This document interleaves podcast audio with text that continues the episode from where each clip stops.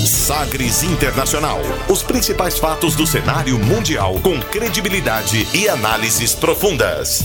A contextualização histórica das últimas notícias com a apresentação de Rubens Salomão, comentários do professor de História Norberto Salomão e participação de especialistas. Um programa que vai além da notícia, com reflexões abalizadas sobre o panorama global. Sagres Internacional. Agora na Sagres. Olá, seja muito bem-vindo, a bem-vinda também à centésima quadragésima terceira edição do Sagres Internacional. Eu sou Rubens Salomão e a partir de agora com você, ouvinte Sagres, os fatos precisos e análises credenciadas sobre os principais temas mundiais. E você confere nesta edição o tema do dia: Belarus versus Polônia. A crise migratória que pode desestabilizar a União Europeia chefe da ONU e Papa Francisco fazem alertas para mudanças climáticas. Meta de aquecimento global respira por aparelhos e tempo está se esgotando. Congresso dos Estados Unidos aprova pacote de infraestrutura de 1,2 trilhão de dólares proposto por Joe Biden. O Senado do Chile analisa na próxima semana a proposta de impeachment de Sebastián Pinheira. Na China, o Partido Comunista adota a resolução que reforça poder de Xi Jinping antes do Congresso do partido. E ainda a música mais tocada nas paradas da Finlândia. Tem também os destaques do Brasil Internacional, aqui no Sagres Internacional, que está no ar. Você conectado com o mundo. Mundo. O mundo conectado a você. Sagres Internacional. E como sempre, o programa conta com a produção, comentários do professor de História Geopolítica, Norberto Salomão. Oi, professor, tudo bem? Olá, Rubens, tudo bem? Olá a todos aqueles que nos acompanham, né? Nossa cordial saudação para essa nossa audiência sempre qualificada, né, Rubens? É isso. Vamos aí fazer os nossos comentários de sempre, espero que pertinentes, que possam contribuir para uma melhor compreensão do cenário internacional. Vamos que vamos, edição 143 e começando, como sempre, com uma declaração de destaque nesta semana. Agora, as frases bem ou mal ditas por aí.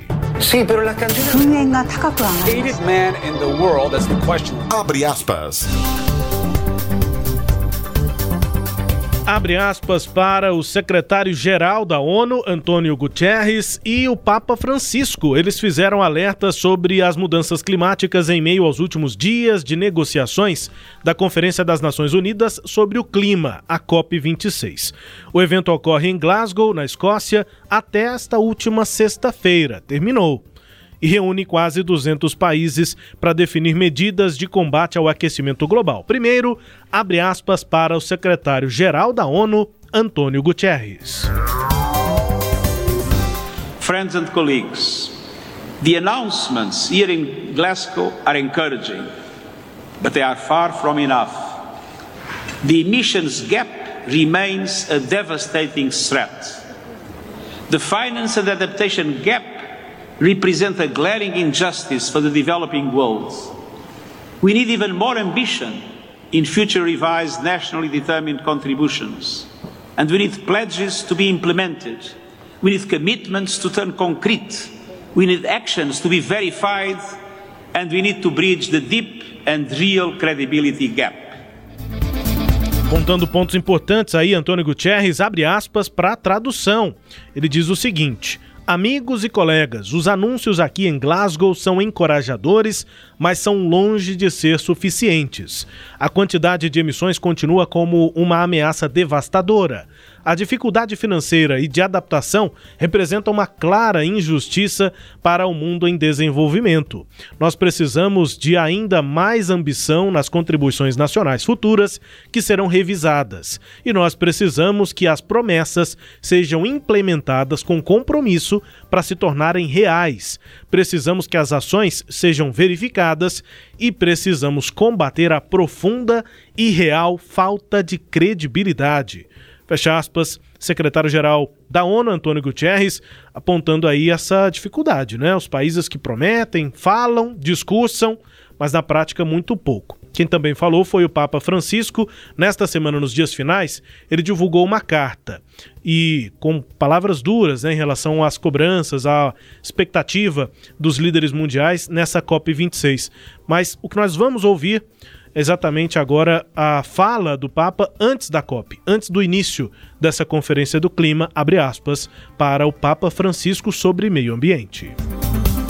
I decisori politici che prenderanno parte alla COP26 di Glasgow sono chiamati con urgenza a offrire efficaci risposte alla crisi ecologica in cui viviamo e, in questo modo, concreta speranza alle generazioni future. Ma tutti noi, è bene ripeterlo, chiunque e ovunque siamo, possiamo avere un ruolo nel modificare la nostra risposta collettiva alla minaccia senza precedenti del cambiamento climatico e del degrado della nostra casa comune. Abre aspas para a tradução do que disse aí em italiano, né, o Papa Francisco. Aqueles que tomam as decisões que vão se reunir na COP26 em Glasgow são chamados com urgência para fornecer respostas eficazes à crise ecológica e, desta maneira, oferecer esperança concreta às futuras gerações. Não custa repetir a todos e cada um de nós, não importa quem seja ou onde esteja, pode desempenhar um papel para mudar nossa resposta coletiva contra essa mudança climática sem precedentes e a degradação de nossa casa comum, Fecha aspas. Conceitos interessantes também do Papa Francisco no que ele disse antes da COP nesta semana, a carta dizendo exatamente que o tempo está acabando e que medidas precisam ser tomadas, eh, apontando né, o Papa Francisco, eh, professor, que o tempo está se esgotando para que os líderes efetivamente tomem medidas contra essa ameaça global e chama o mundo de casa comum, né? É a nossa casa, a casa de todos nós, professor. Como é que terminou, enfim, a COP26, professor? Pois é, o duro que não terminou ainda propriamente. Terminou, terminaram as reuniões e tudo, uhum. mas eles estão agora no dia 11, no dia 13 né, de novembro, sábado agora, é, ainda tentando concluir. Parece que na tarde desse dia 13 eles vão tentar concluir o, o, o texto final das propostas a serem realizadas. Esse é um problema, né? Porque é, realmente, né, Rubens, terminou bem, de uma forma bem frustrante pareceu muito mais uma reunião de. Sabe aquelas reuniões de família que a pessoa vai só para comparecer, para dar ali uma satisfação social? Parece que foi o que aconteceu. O próprio Gutierrez disse muito bem, ele vai falar que a meta de limitar o aquecimento global em 1,5 até 2100 é, ainda está ao alcance, mas respira por aparelhos. É, na verdade, não, a própria ONU já fez revisões disso temperatura deve se elevar até 2 graus ponto 7 e é, por exemplo, uma reunião como essa deveria tomar atitudes mais efetivas e ainda não conseguiram concluir um texto final para isso. Como é que vai ser custeado isso? Porque é bom, tem que, é bom lembrar sempre isso, né, Rubens? É preciso financiar essa questão de redução de poluentes, é preciso financiar todas as propostas que são colocadas na mesa. Isso precisa de grana. Principalmente, como disse o Gutierrez, nos países em desenvolvimento. Que é uma coisa é você falar em mudança, adaptação. E, e um custo grande para mudar tantas rotinas que a gente tem uhum. na União Europeia ou nos Estados Unidos ou no Japão. Outra coisa é falar aqui no Brasil, como é que você vai mudar a toda a linha de, de produção, tudo que se faz, ou na África, ou enfim, nesses é, países em desenvolvimento. É. É, e, e, e, o que é pior é que, por exemplo, países da África são os que menos poluem. E os que mais sofrem com todo esse processo. Então é óbvio que no processo de industrialização do mundo, desde o século XVIII, houve sim uma conta muito dura a ser paga pelos países que não tiveram o mesmo bônus desse desenvolvimento. Né? Isso é que se cobra hoje. O Papa Francisco, ele lamentou não ter podido participar como gostaria ou esperava da COP26, e uh, já no fim de outubro, né, como você disse, ele já havia lembrado que os que tomam decisões políticas devem estar muito uh, uh, atentos a tudo que está acontecendo, ao caráter de urgência e apresentar respostas eficazes à crise ecológica atual. Para ele, o tempo está se esgotando e esta é uma ocasião que não pode ser desperdiçada. Só que aí, né, Rubens, nessa reta final das negociações da COP26, os países em desenvolvimento, entre eles o Brasil, acusam, e nesse caso com razão, as nações mais ricas de um desequilíbrio nos, nos compromissos adotados até agora. Os países mais pobres e vulneráveis às mudanças climáticas estão acusando os Estados Unidos e a União Europeia de não destinarem os recursos necessários para financiar as medidas de adoção para mitigar, né, para minimizar o, o aquecimento global. O Brasil e parcela dos países em desenvolvimento, com fontes renováveis de energia, eles questionam o fato de ter havido aí uma assinatura de um acordo paralelo aí na COP26 sobre a proteção de florestas, com data para o fim do desmatamento. Então já paralelamente tem documento, viu, definindo aí o fim do desmatamento. Mas por outro lado, foram muito gentis e muito vagos com relação ao uso de combustíveis fósseis. Uhum que é uma medida que afetaria muito mais aos países europeus, aos Estados Unidos e aos emergentes como China e Rússia, que são os maiores poluidores do mundo. Quer dizer, para o desmatamento já tem cravado uma data. e para a redução de combustíveis fósseis, é, tenta-se postergar a questão. Os, os 100, outra coisa que os 100 bilhões de dólares prometidos uh, anualmente para reduzir as questões os problemas ambientais não foram cumpridos até agora pelos países desenvolvidos. E como eu disse, o rascunho uh, que tem até agora não é muito alvissareiro nesse sentido.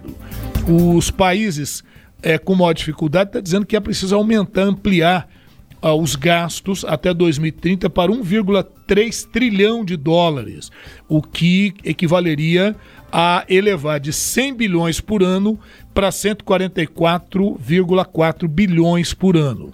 Até agora não tem resposta de nada disso. A Greta Thunberg, né, uhum. adolescente, famosa, ativista, disse que a COP26 foi um fracasso. Ela descreveu essa cúpula é sobre mudança climática como uma celebração de duas semanas que, como sempre, não vai passar do blá blá blá para manter as coisas como de costume e criar brechas para beneficiar os que sempre foram beneficiados, que são os donos do poder. Já em relação ao Brasil, viu, Rubens, os dados levantados, por exemplo, pela BBC News do Brasil, é, por meio do Sistema Integrado de Orçamento do Governo Federal, usando dados do governo federal, mostram que entre janeiro de 2016 e dezembro de 2018, o governo, naquela época o governo Temer, né, uhum. investiu 31, tinha investido 31,1 milhões de reais uh, para questões ambientais.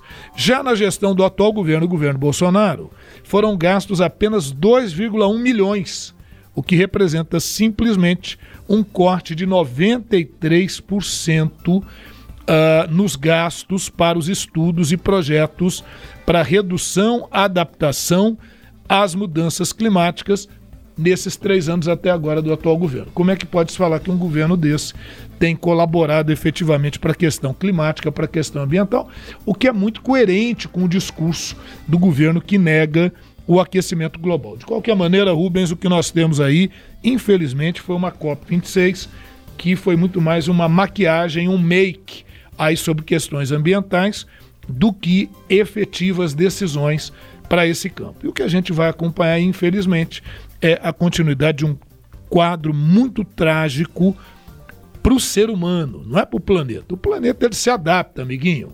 A questão é que a temperatura aumentando nessa proporção vai faltar água, vai ter crise energética. Uh, a gente viu uh, na semana que passou comentamos até aqui, inclusive com o Vinícius, naquela nossa edição, poluição na China, poluição em Nova Delhi, a Índia está com um problema seríssimo de poluição do ar que eles vão ter que resolver. Como? Se não tiver medidas efetivas, a coisa não avança. É isso, né? Conclusões aí dessa COP26 e avaliação preocupante, né, sobre a questão ambiental no mundo. Abre aspas aqui para Antônio Gutierrez e também para o Papa Francisco no Sagres Internacional, tempo também para o tema do dia. Navegando pelos mares da informação. Sagres Internacional.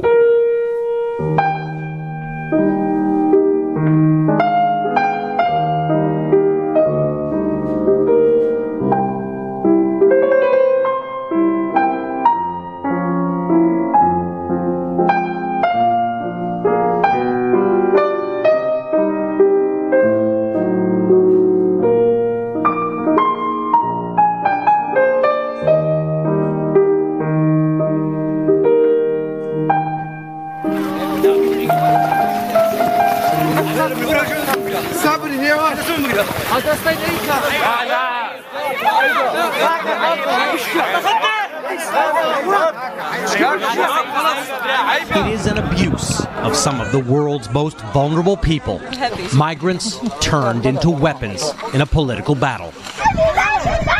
Tonight, there's desperation near the border of Belarus. Migrants, many of them from the Middle East and Africa, armed with shovels and wire cutters, are trying to break through the barbed wire barrier and enter neighboring Poland, a gateway to Western Europe, and they hope a path to brighter futures for them and their families.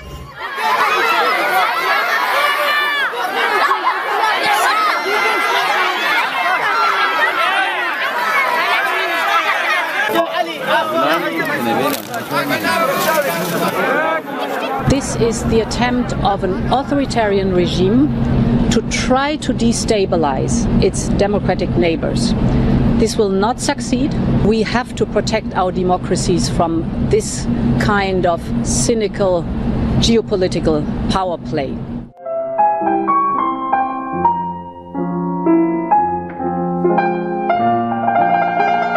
Мы сегодня увеличили через Беларусь прокачку э, природного газа, заполнен Ямал Европа.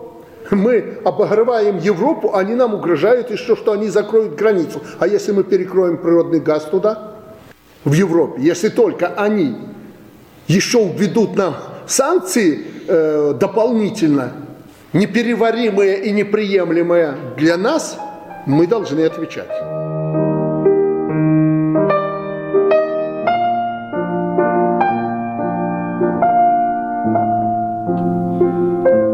Começando o tema do dia nesta edição 143 com Chopin, Frédéric Chopin, músico é, histórico, né, pianista polonês, radicado na França, compositor para piano da era romântica, amplamente conhecido como um dos maiores compositores para piano e um dos pianistas mais importantes da história, técnica refinada, elaboração harmônica que é comparada historicamente com as de outros grandes compositores como Mozart e Beethoven.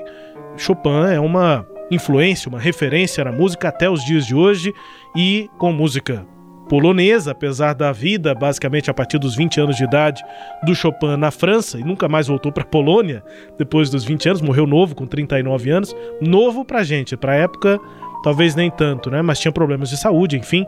O Chopin, começando o nosso tema do dia, música da Polônia e a fronteira aqui é, em destaque é Belarus com a Polônia. E a gente ouviu aí algumas vozes além da belíssima música é, do Chopin. A primeira voz que a gente ouviu foi de um repórter, o correspondente da NBC a rede americana na Europa. O Richard Engel explicava a situação. O professor ele dizia o seguinte: é um abuso é, a um dos povos mais vulneráveis do mundo. Migrantes se tornam armas em uma batalha política. Nesta noite há desespero na fronteira de Belarus. Migrantes, muitos, de, muitos deles do Oriente Médio e da África, com pás e alicates tentam passar pelas barreiras de arames farpados e entrar na vizinha Polônia um portão de entrada para a Europa Ocidental e eles esperam um caminho para um futuro melhor para eles e para suas famílias.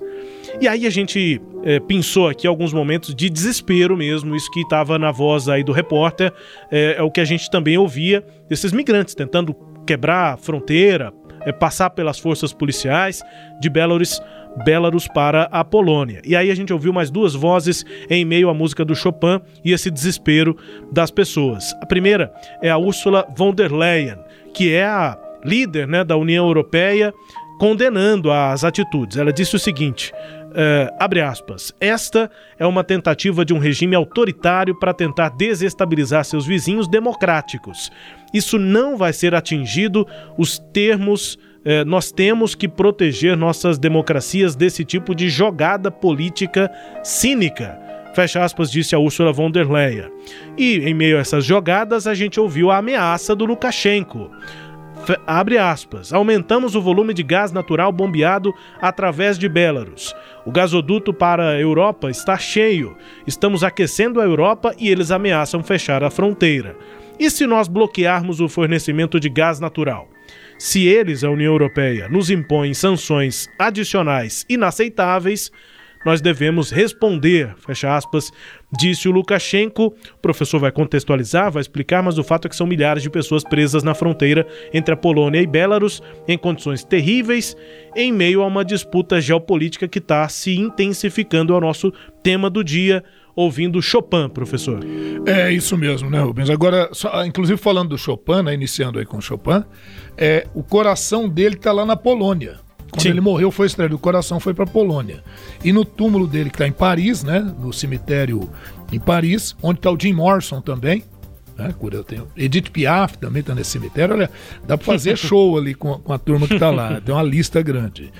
É, tem uma taça de areia é, da Polônia, que foi um presente que ele recebeu. Então tem uma taça de areia da Polônia lá no cemitério dele, no cemitério onde ele está sepultado, em Paris, uhum. e o coração dele que foi lá para a Polônia. Pois é, Rubens, a gente vai começar vendo aqui, né, essa questão. Como é que essa, como é que funciona esse tráfico humano, né, de imigrantes para a União Europeia, né, através da Belarus? Que conversa é essa, né? Uhum. Bom, primeiro, né, Rubens, é, o, o, o Lukashenko, ele é um ditador que já está há muito tempo lá, conseguiu sua quarta reeleição, está no seu quinto mandato em 2020. Muito problemática, nós cobrimos isso aqui também. E houve manifestações e tudo.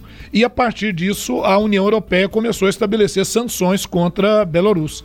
E a Belarus, que é aliada, é a grande aliada da Rússia, só para relembrar aqui um pouquinho, quando nós tínhamos a União das Repúblicas Socialistas Soviéticas, três dessas repúblicas é que, que lideravam, que era a Belarus, a Ucrânia e a Rússia. Esse ano está completando 30 anos que acabou a União Soviética. Tá?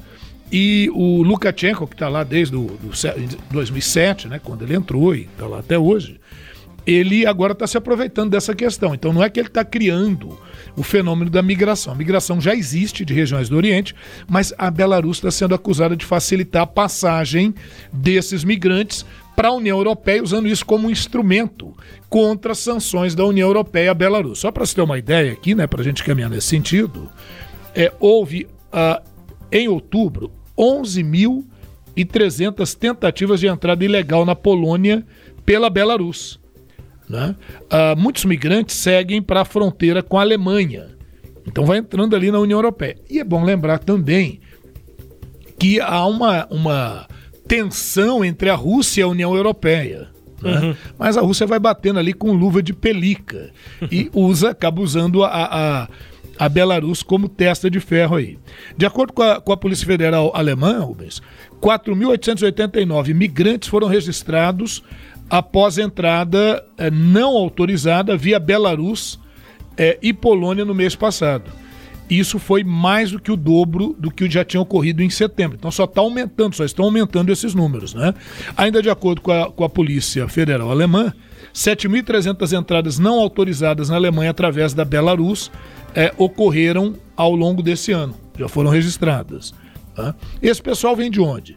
A maioria são migrantes que vêm do Iraque, é, mas também vêm da Síria, do Congo, Camarões, e, e, e, e lá na Belarus eles fazem propaganda de que a União Europeia está precisando de mão de obra e facilita o visto ali por aquela região, né? Os pontos de partida mais importantes seriam ah, atualmente três cidades da região curda, que está lá no norte do Iraque, Erbil, Shiladzi e Sulaimania seriam as cidades por onde esse pessoal viria. E aí, conforme relato por agências de viagens locais, a maioria das pessoas viaja via Dubai, Turquia, Líbano e Ucrânia para chegar até a União Europeia. Então estima-se, fala, mas qual que é o custo dessas viagens? Estima-se que essas viagens custem envolvendo ali desde os vistos, voos, serviços de tráfico humano por terra para a Europa, que custa entre 12 mil e 15 mil euros, quer dizer, cerca de 77.500 a 96.900 reais. Então a gente imagina que a pessoa pega o que tem e o que não tem para tentar essa aventura de ir para a Europa e conseguir uma vida melhor, fugindo da fome, da guerra, de doenças, enfim, que é uma, então envolve também uma crise humanitária. E aí a acusação da União Europeia à Belarus é que a Belarus está instrumentalizando isso, quer dizer, está usando esse terrível quadro de crise humanitária, de crise migratória, para pressionar a Europa que impôs sanções à Belarus. Nós começamos aqui o tema do dia ouvindo Chopin, né, música da Polônia, tem mais música da Polônia e depois músicas da Belarus.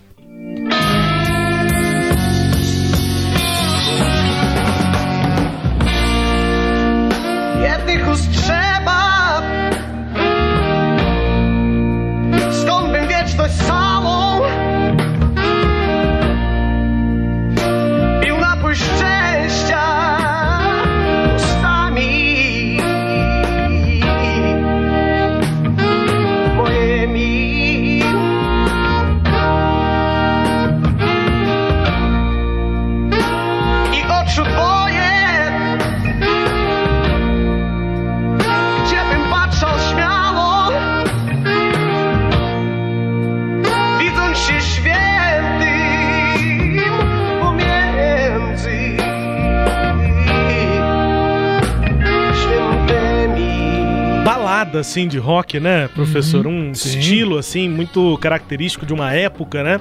E foi basicamente a resposta da música na Polônia, a música local, a é, fenômenos mundiais daquele momento, como Bruce Springsteen e também o Rory Gallagher. É, essa balada romântica, música emotiva, mas esse rock né, um pouco mais lento, letras contundentes. E aí, esse é o Czeslaw Niemen.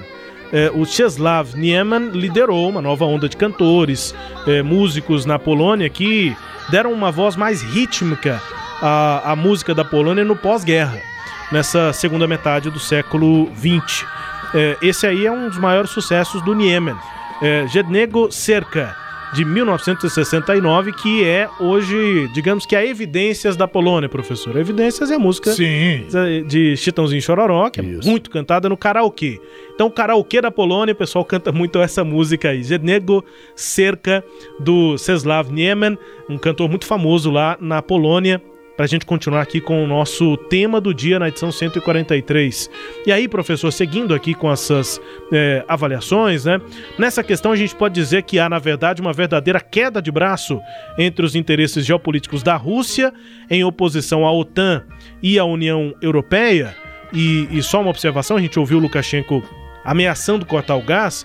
Tem declaração deste fim de semana do Putin já Sim. dizendo que não seria ideal, né? Que não é o momento, tentando não, o Putin conversar, né? É, o Putin chegou a dizer que não está sabendo disso, não. Não, eu não tenho informação disso, não. Mas enfim, qual Sim, é a, a, os interesses geopolíticos da Rússia nessa relação com a OTAN e a União Europeia? É, é porque o que acontece, né, Rubens? Depois que nós tivemos o fim da Guerra Fria, nós tivemos uma, um rearranjo nas estruturas de poder e a Rússia, juntamente com a China, é, disputam ali espaços com os Estados Unidos e a União Europeia, né?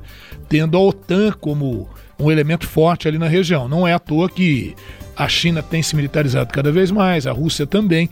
E a gente observa que, nesse caso, a Rússia tem usado a, a Belarus para suas questões envolvendo ali a Ucrânia, envolvendo a União Europeia. Então, sem dúvida, né, é, é, sim, é uma queda de braço.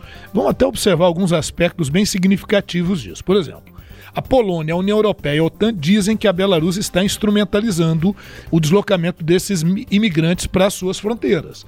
É uma forma de pressionar a União Europeia né? e também abalar a imagem da União Europeia. Por outro lado, a gente é, observa que o aumento é, de pessoas tentando entrar ilegalmente nesses países, a partir da Belarus nos últimos meses, só vem aumentando. E não são só homens, né? Homens adultos. São também mulheres, crianças que vêm do Oriente Médio, que vêm da Ásia, marcando uma verdadeira crise humanitária. Quer dizer, além de você criar uma pressão física mesmo, você gera uma pressão da opinião pública internacional sobre a Europa. Só que aí, aí entra uma questão muito curiosa, porque a Europa ela tem uma política é, liderada pela Alemanha de tentar distribuir, recepcionar esses imigrantes e tentar sanar um pouco, ou minimizar um pouco essa questão de crise humanitária e distribuir isso pela, pelos países da Europa. Coisa que a Polônia não concorda. A Polônia tem um governo lá de ultradireita, não é um governo mais rígido, mas agora veja você uma aproximação desses interesses aí em virtude das pressões uh, a partir da Belarus. Ativistas, e o Rubens, dizem que estão sendo usados como peões em um jogo político entre Belarus é, que não pertence à União Europeia e comandada pelo líder autoritário lá, Alexander Lukashenko. Já o Ministério da Defesa da Belarus afirma que as declarações polonesas são infundadas e acusou o governo polonês, o governo de Varsóvia, é, de violar acordos ao mover milhares de soldados para a fronteira. Então, olha o que a Belarus está indicando: que a, a, a Polônia está adotando uma postura a, ostensiva e perigosa na fronteira com a Belarus. Bom, a Rússia elogiou o tratamento, olha o que diz a Rússia, responsável é, da Belarus na questão da fronteira e diz que está acompanhando a situação de perto, acompanhando a situação com carinho. Já a União Europeia acusa a Belarus de provocar um fluxo uh, para aquela região como forma de retaliação às sanções do bloco europeu uh, depois da repressão do Lukashenko aos protestos em 2020 e 2021, os protestos, protestos em massa contra a sua eleição, que foi considerada fraudulenta. E piorou ainda nessa sanção quando houve aquela prisão de um jornalista dissidente de um voo que saía da Grécia e, ao passar pelo espaço aéreo, foi é, é, desviado. Falaram que tinha uma bomba no avião, acabou obrigando o avião a pousar em Minsk e ele foi preso, né? Esse dissidente lá do, do Lukashenko. Bom, o presidente da Comissão Europeia, a Ursula von der, von der Leyen, né, disse que a União Europeia estudará novas sanções é, que pode incluir, inclusive, empresas aéreas que têm facilitado esse fluxo migratório uh, ostensivo. Né? O Lukashenko acusou os guardas da fronteira lá da Polônia de serem violentos com os imigrantes. E o ministro do interior da, da, da Belarus, o Ivan Kubrakov, disse que os imigrantes chegaram legalmente a Belarus e que a Belarus os recebeu como país hospitaleiro que é, sempre pronto a aceitar a todos, Quer dizer, olha, olha o jogo de narrativas. É, a gente aqui na Belarus está aceitando esse pessoal que legitimamente quer buscar uma vida melhor na União Europeia e a União Europeia tem agido com essa agressividade contra os migrantes. Então, uhum. trabalha essa ideia. E aí a Angela Merkel, ou Angela Merkel, né? Em conversa por telefone, duas conversas já por telefone agora, essa última semana, com o Vladimir Putin, ela pede ao Putin que tome alguma providência em relação a essa instrumentalização de migrações para pressionar a União Europeia. O Putin, pelo seu lado, diz: olha, a Rússia não tem nada a ver com esse problema, né? não estamos nem sabendo disso. Quer dizer, está fazendo de Joãozinho sem braço. Fez a egípcia. É, fez a egípcia. Essa é uma boa expressão. Uma expressão né? melhor até do que a minha, né? Mas a egípcia eu acho muito boa. É uma expressão que vem da daquelas figuras né, do Egito Isso. que ficam sempre de lado, né? Exatamente. Porque é naquela impressão de duas dimensões apenas. Sim, sim. Que eu sempre de perfil. E aí, se você fica de perfil para alguma coisa, você olha é. no máximo de lado, mas nunca olha de frente um problema, é o que a Rússia está é. fazendo. Só que a Rússia está muito atenta a tudo isso. Né? Claro. Né? Lógico.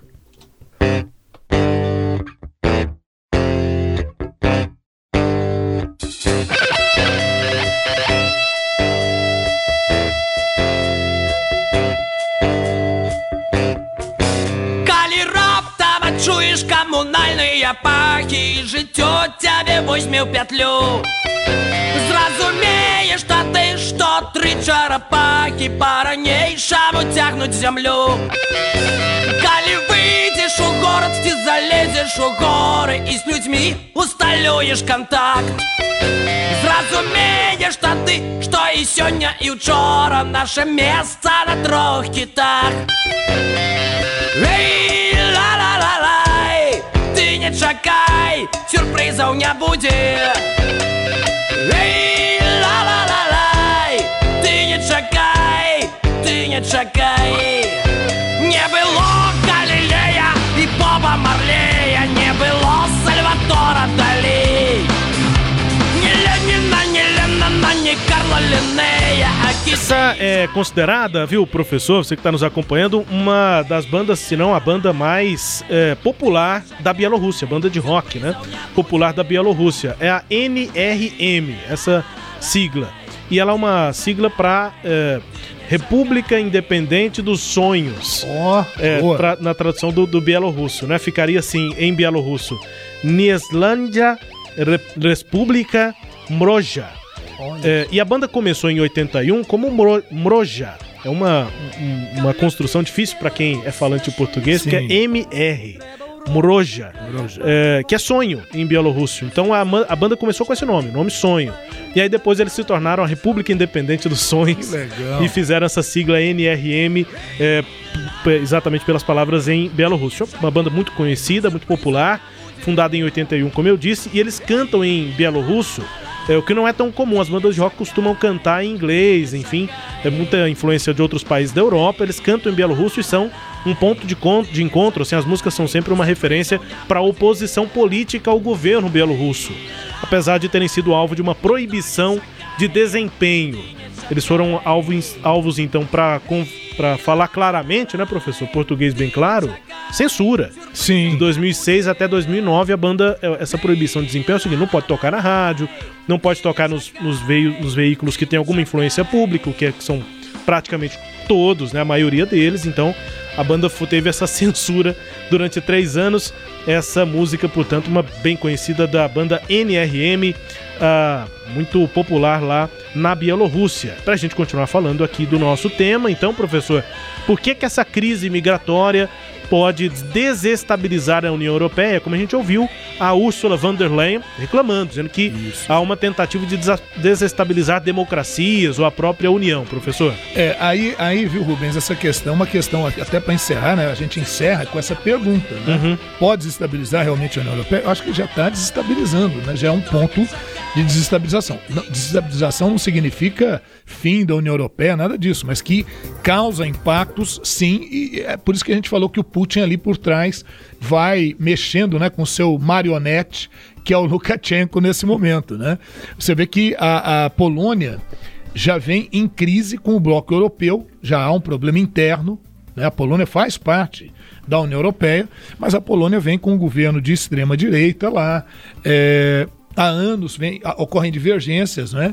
E é, porque a, Polônia não está aceitando, a gente até trabalhou nisso em uma das edições, acho que uma ou duas edições atrás, em que nós falamos, viu, Rubens, dessa questão da Polônia, do Tribunal da Polônia não aceitar é, como repercussão geral as decisões dos tribunais da União Europeia, entendendo que a Constituição polonesa deveria estar acima desses acordos internacionais. E não é o caso, porque quem é, é, é pactuou com a União Europeia e faz parte dela já se coloca submetido a essas decisões.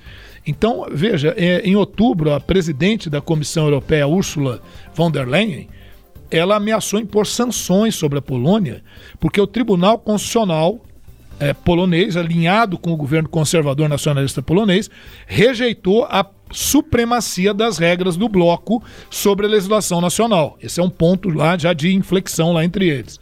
Agora, com a crise migratória, a União Europeia disse esperar que a Polônia aceite a ajuda da agência do bloco destinada à migração, que é a Frontex, que é aquilo que a gente tinha falado de distribuir migrantes pelos demais países da União Europeia, mas isso a Polônia não aceita de jeito nenhum.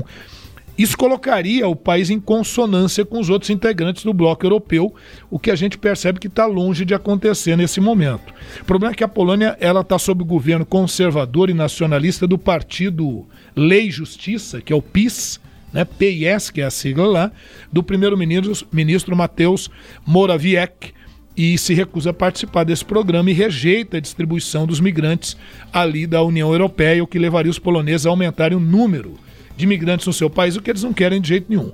A própria União Europeia reconhece que o momento é muito delicado.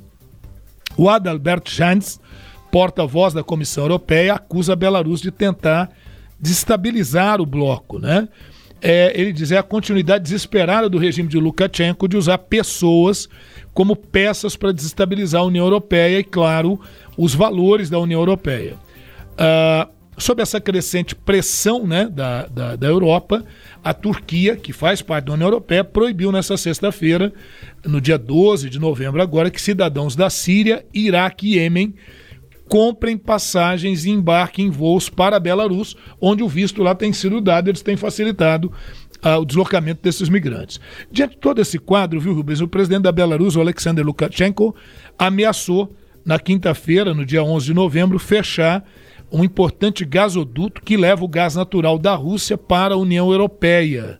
É o, o gasoduto de Yamal, Europa, né, que faz essa conexão. Só para você ter uma ideia, se o, o seu governo for alvo de novas sanções, ele afirma que vai cortar sim o fornecimento de gás. Agora, o interessante é entendermos que o gás natural, Rubens, e nossos ouvintes aí, né, todos aqueles que nos acompanham, o gás natural ele corresponde a 25% da matriz energética da União Europeia. 25% da eletricidade que é produzida na Europa é de gás natural e 45% desse gás vem da Rússia e cerca de 20% desse gás russo que vai lá para a Europa, ele passa necessariamente pela Belarus, daí essa ameaça, né? uma rota natural. E pior ainda, tudo isso ocorre quando a Europa está vivendo uma crise na questão energética.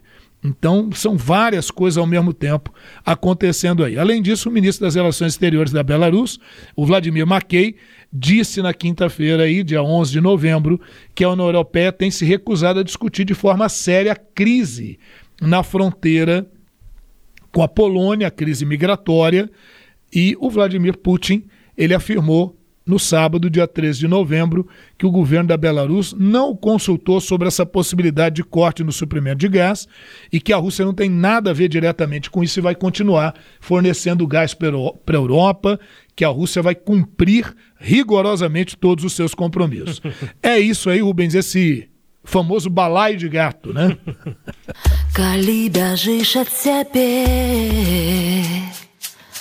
Калі губляеш каханне, я заўсёды бачу твой кожны крок. Я магу знайсці цябе паслядох.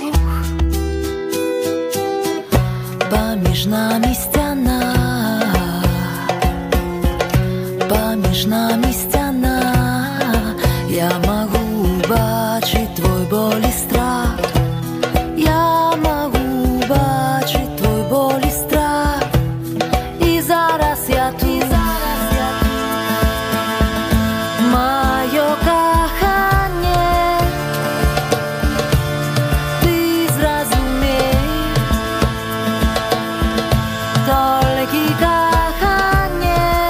Música da Bielorrússia, pra gente encerrar aqui o tema do dia nesta edição do Sagres Internacional. Essa é a banda Kriwi, ou Krivi, né, com W, é uma banda de new folk.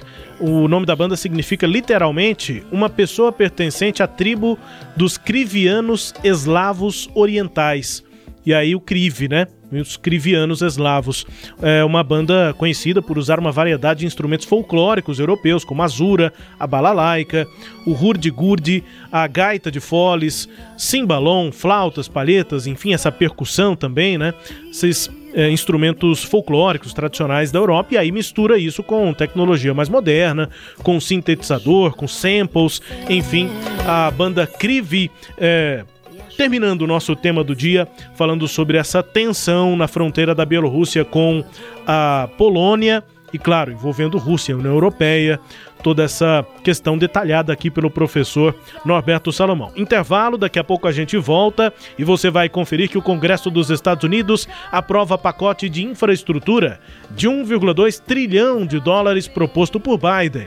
O Senado do Chile analisa o impeachment de Sebastián Pinheira. E na China, o Partido Comunista adota resolução que reforça o poder de Xi Jinping antes do Congresso do partido.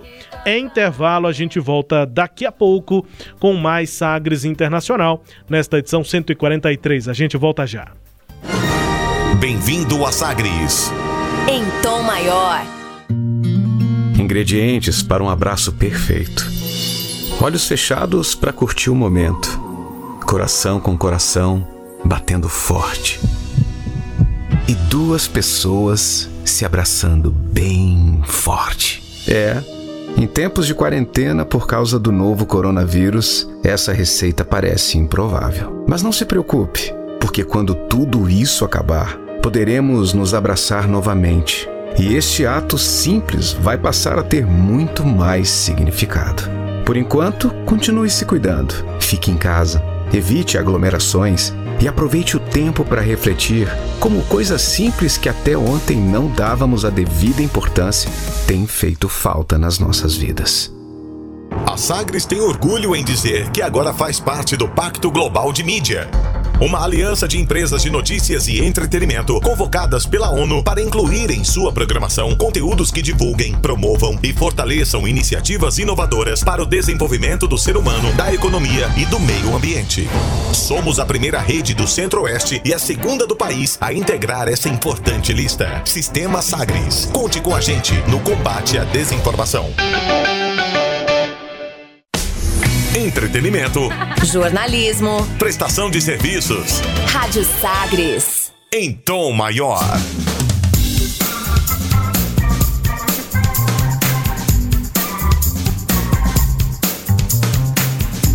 Estamos de volta com o Sagres Internacional número 143. comigo, Rubens Salomão, com o professor Norberto Salomão e a partir de agora para girar as informações pelo mundo. Velas ao mar. A gente começa aqui com informações da China. O Partido Comunista adota uma resolução que reforça o poder de Xi Jinping. O Partido Comunista Chinês, o famoso PCC, que comemora neste ano um século de existência, adotou nesta semana uma resolução histórica que consolida a influência do presidente chinês Xi Jinping. O Comitê Central do partido está reunido nesta semana em uma sessão plenária com 400 dos principais dirigentes. E aí essa resolução aponta o seguinte, abre aspas: O partido e o povo lutaram durante um século escrevendo a epopeia mais magnífica da história da nação chinesa em milênios. O socialismo entrou em uma nova era, eh, diz esse documento. Essa nova era desde a chegada ao poder de Xi Jinping no final de 2012, de acordo com um trecho desse texto divulgado pela agência oficial de imprensa, a China Nouvelle. E o pensamento do homem forte de Pequim é a quintessência da cultura e da alma chinesas. Reitera a resolução que ressalta que a presença de Xi Jinping no centro do partido é de importância decisiva para promover o processo histórico de renovação da nação chinesa. Renovação, uma palavra complicada de se usar nesse contexto, professor. É verdade.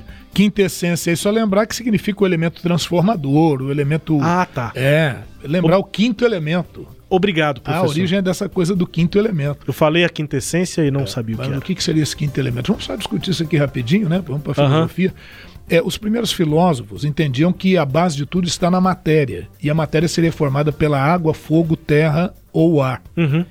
Posteriormente, alguns começaram a trabalhar a ideia de um elemento que pudesse modificar a natureza de qualquer um desses quatro. E aí surge o elemento quintessência. Muitos vão chamar também de a pedra filosofal que seria o elemento capaz de transmutar a matéria e tal. Não, mas aqui, se a gente for Entendi. ficar, a conversa vai longe. É... A gente precisaria de alguma coisa etílica aqui, até para aprofundar claro, seria melhor. a ideia. Né? Mas é o, o, anel do coração no Capitão Planeta. Sim, vai planeta, exatamente. Mas Eu... talvez o pessoal da minha geração, 30, 30 e poucos anos, vai se lembrar desse desenho. É. Mas era, tinha um anel da terra, fogo, ar, Isso. água, e aí tinha um, um outro elemento que era diferente. Isso. E aí chamavam lá o super-herói. Enfim. Isso mesmo, é isso aí. E aí, professor, o que é que a China está querendo? Pois é, não, a China está querendo, na verdade, fortalecer o seu grande governante, né? É, veja que essa, essa, esse pronunciamento, ele é o terceiro só na história da China. Então quem passou por isso foi o Mao Tse Tung, que é o grande inaugurador da China socialista. Depois, nos anos 80, o Deng Xiaoping, que é o grande nome depois do Mao Tse Tung na China. E agora o Xi Jinping, então, olha que ele entra para uma galeria honorável né, de elementos na China e se fortalece, se consolida como essa grande liderança. Então, é isso que a gente observa: é de um, talvez de um período mais longevo ainda para o Xi Jinping, ele que chegou ao poder lá em 2012, se consolidou no poder a partir de 2012 e tudo indica que ele vai mais além. E se antes a gente tinha um culto à personalidade, agora a gente vai ter um culto a essa liderança. Né? Uma China moderna, uma China do chamado socialismo de mercado. É por aí que a coisa vai caminhando. Né? 68 anos, o Xi Jinping. Beleza. Tem um caminho aí pela pois frente. É, tem, né? tem um caminho tem tempo pela aí, frente. né? né? Vamos aqui para a América Latina. No Chile, o Senado informou que vai analisar o impeachment do presidente Sebastião Pinheira. Isso vai acontecer daqui a pouco, agora no dia 16, essa próxima semana. A votação deve acontecer apenas uma semana da Câmara dos Deputados ter aprovado a abertura do processo contra Pinheira por suspeitas de corrupção durante seu mandato. Com maioria simples de 78 votos necessários, os deputados chilenos alcançaram o número necessário para que essa acusação pudesse avançar para o Senado. Avançou e a votação está chegando. É, a votação está chegando. Agora o que a gente observa lá, falando bem rapidinho, é que são 43 senadores e aí precisa de dois terços. Lá você vai precisar de uns 29 votos e até agora só tem 24 confirmados pelo impeachment. Vamos aguardar o que acontece e dia 21 de novembro também já tem eleições para a presidência no Chile. O Pinheira não concorre e ele está sendo acusado de ter facilitado é, é, é, a venda de uma mina de cobre da família dele, do grupo dele, e o dinheiro ser depositado em uma offshore, né, usar paraísos fiscais. Vamos ver por onde é que caminha isso e se é interessante uh, que esse impeachment seja efetivado lá. É, pode, pode ter alguma repercussão para o Brasil, né, professor? Porque tem o caso aí do Paulo Guedes, né? Que já está no, no, centro, do, no, no, no, alvo, né? Por conta das offshores também. E se um presidente aqui da América Latina cai, é. né, se passa o impeachment, tem que ver como Sim. é que vai ser essa, essa busca Isso. por votos. Mas claro que pressiona de alguma maneira, mesmo que só politicamente, não efetivamente, mas dá uma pelo pressionada menos no ministro. É, pelo menos as manchetes dos jornais vão fazer natural correlação, Sem né? dúvida, é. sem dúvida. Da América Latina para a América do Norte, os Estados Unidos promulgou a lei que permite eh, novas sanções contra a Nicarágua. O presidente Joe Biden promulgou nesta semana uma lei que permite essas novas sanções, eh, que Washington considera uma ditadura na Nicarágua contra o qual vai aplicar todo o peso jurídico e diplomático disponível. Que peso é esse? E o que é que muda com essa lei promulgada, professor? É, é o seguinte, né? Você falou, vamos lá para a América do Norte, a gente foi para a América do Norte, mas acabou na América Latina, que é a questão da ba Nicarágua. Bateu e voltou. Bateu e voltou. É porque agora, no, no último final de semana, no dia 7, o Daniel Ortega, líder revolucionário e tudo, ele conseguiu é, se reeleger né, o quarto mandato dele, para o quarto mandato dele na, na, Nicarágua. Ele que já tinha governado a Nicarágua antes, como líder revolucionário. A esposa dele é, é a vice-presidente, então tudo em família. E acontece que ele mandou prender sete, sete dos concorrentes mais efetivos. Entre esses sete está a Cristina Chamorro, filha da Violeta Chamorro, que já foi presidente também lá na Nicarágua. Então ele concorreu com cinco candidatos que, na verdade, são colaboradores do governo. É, então vai ganhar por mais de 75% dos votos. Ninguém reconhece a vitória, internacionalmente, a vitória do, do Daniel Ortega. É, foi um jogo de cartas marcadas, muito truncado, e aí o Biden já vai batendo duro, propondo o aumento de uma política de sanções contra a Nicarágua para tentar asfixiar aí é, esse governo é, que tenta aí uma, uma resistência ditatorial, digamos assim, só tem como parceirinho nesse momento Cuba e Venezuela, dois parceiros também que estão em franca decadência, né? Presença dos Estados Unidos, influência também em outros países, nesse caso na Nicarágua, mas pensando internamente lá na América, como eles gostam de falar, eu odeio falar isso, a América é, é, é bem maior, mas enfim, maior. eles se tratam como a América. O Congresso dos Estados Unidos aprovou é, um pacote de investimentos em infraestrutura. E o valor é bem alto, né? Um, um trilhão e 200 bilhões de dólares. O pacote foi proposto pelo presidente Joe Biden. A aprovação do plano representa uma vitória parcial para o democrata, que não conseguiu que fosse votado nesta eh, semana anterior o projeto ambicioso de 1,7 trilhão para reformar o sistema de proteção social do país e investir na luta contra o aquecimento global. O projeto de lei de infraestrutura foi aprovado por eh, confortáveis 228 a 206 votos. A autorização para esse gasto é uma conquista do Biden em meio à queda nos índices de aprovação dele, professor. Isso, inclusive é, é, algumas eleições estaduais que já estão ocorrendo lá e no qual o partido é, republicano é quem tem tido vantagem nesse sentido. Né? Agora, uh, veja, é curioso né? como é que ele consegue aprovar 1,2 trilhão é, para infraestrutura e não conseguiu aprovar 1,7 trilhão para proteção social. A questão é que está muito ligada à crise portuária nos Estados Unidos. Então é preciso investir em infraestrutura. Eu falei que os Estados Unidos cochilou um pouquinho nessa questão e agora, quando tivemos a pandemia em 2020 e o e-commerce ganhou grande força, está havendo um processo muito complicado nos portos norte-americanos e acendeu a luz amarela, por que não dizer quase vermelha, para investimentos mais efetivos em infraestrutura de certa forma, uma coisa vai estar vinculada à outra, né? Porque 1,2 trilhão em infraestrutura vai gerar emprego, vai movimentar a economia. É, é isso. E o Brasil, hein? O Brasil no cenário internacional, o presidente está até viajando. O Ernesto nos convidou. Brasil Internacional. Com o Brasil Internacional aqui encerrando o nosso programa. O presidente Jair Bolsonaro está em viagem, né, professor? Iniciou nesta sexta-feira um roteiro por três países árabes, está buscando investimentos. É o que informou o Itamaraty. O presidente vai visitar os Emirados Árabes, o Bahrein e o Catar. Em Dubai, o presidente vai participar da Expo 2020, um dos maiores eventos realizados desde o início da pandemia. tem agendas aí em Manama, no Bahrein, em Doha, no Catar e em Dubai, nos Emirados Árabes. O Ministério das Relações Exteriores aponta aí uma previsão de agenda do presidente que deve é, viajar com a primeira-dama, Michele Bolsonaro, e contempla reuniões com governantes locais, encontros com empresários, visitas a feiras e exposições.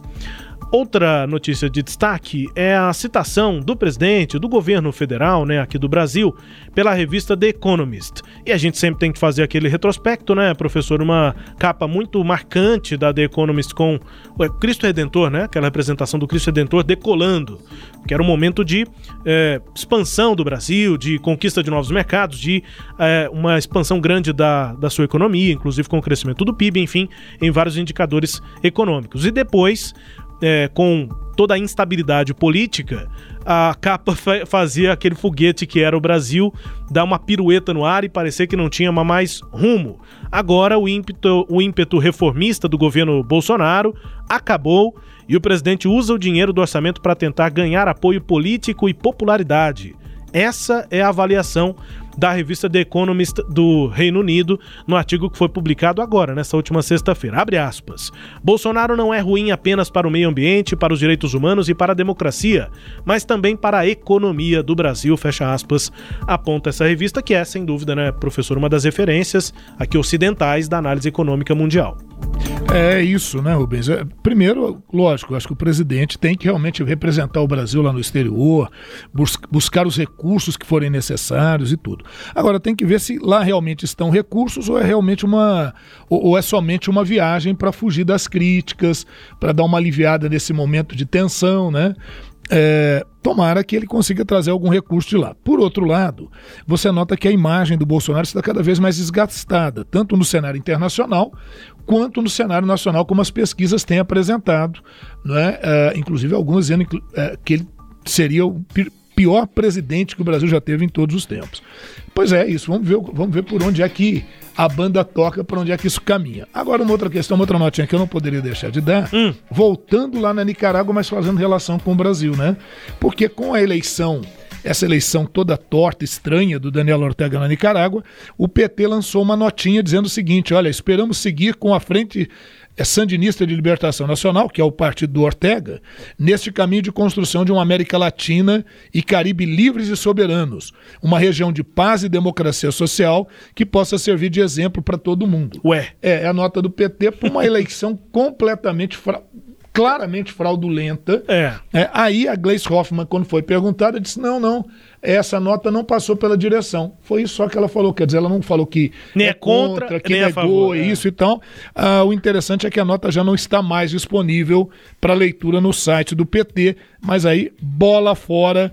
E esse é um dos problemas da nossa esquerda no Brasil e na América Latina. Né? Ela tem uma dificuldade muito grande de fazer uma autocrítica. Vamos embora aqui com o Sagres Internacional nesta edição 143, conferindo música bem tocada nesta semana na Finlândia. singing low while I pop a bottle off of your chain swinging, clang clang, and it costs a lot. Bitch, I'm always at the guala, yeah, and you are not badass beat. Keep on going till you hit the spot. Whoa,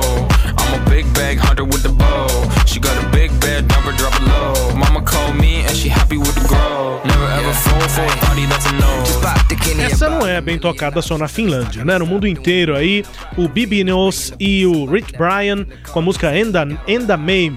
É, o Rich Brian né, ele se tornou o primeiro músico indonésio com mais de 10 milhões de ouvintes no Spotify. Sucesso danado, com essa música principalmente.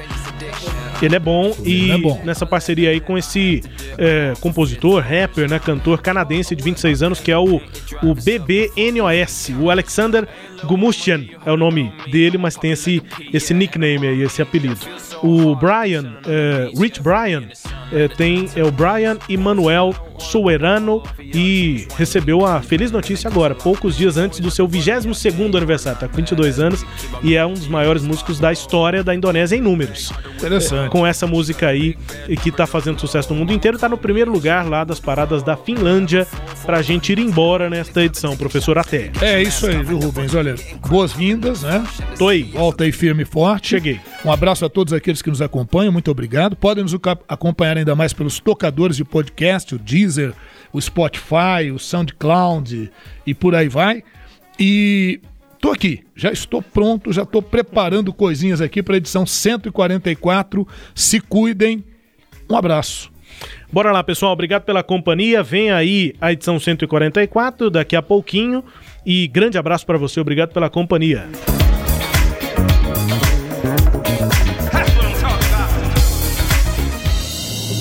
Você ouviu Sagres Internacional. Os principais fatos do cenário mundial com credibilidade e análises profundas.